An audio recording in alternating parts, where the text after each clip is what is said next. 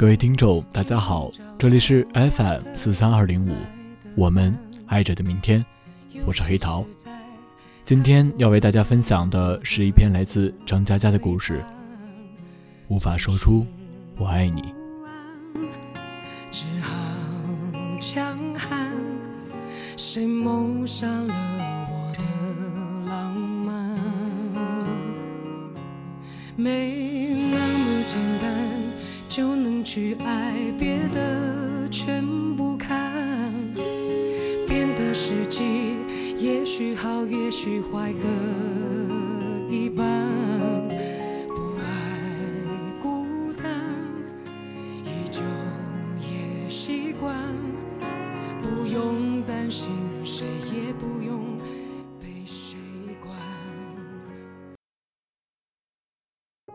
我希望买的鞋子是你渴望的颜色。我希望拨通你电话时，你恰好想到我。我希望说早安时，你刚好起床。我希望写的书是你心想的故事。我希望关灯时，你正泛起困意。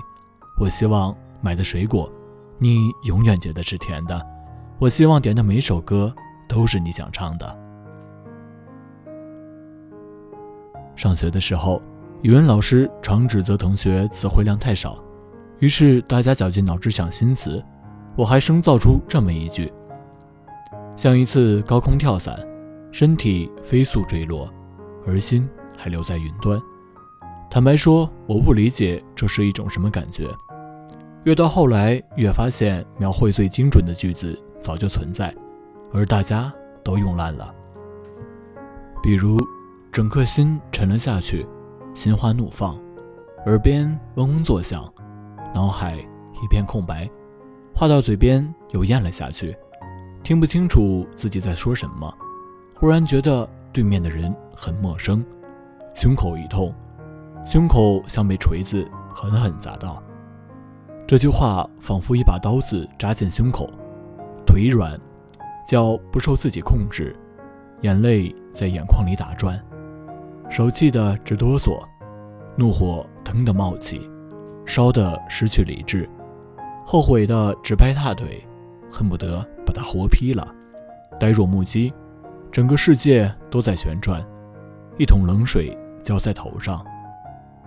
第一次感受到整颗心沉了下去，当时觉得除此句之外别无描绘。后来沉得多了，可以分别整颗心沉了下去。和整个人沉了下去的区别，各种下沉，在粘稠窒息的沼泽中沉了下去，在无边的黑暗中沉了下去，在不见底的深海中沉了下去，在冰冷的阳光中沉了下去，在流沙中沉了下去，在脆弱的气泡中沉了下去。接着发现，描绘只能靠经历来解决，很多情况的表达方式是一样的。只有细微的差别，没有经历过就无法陈述不同。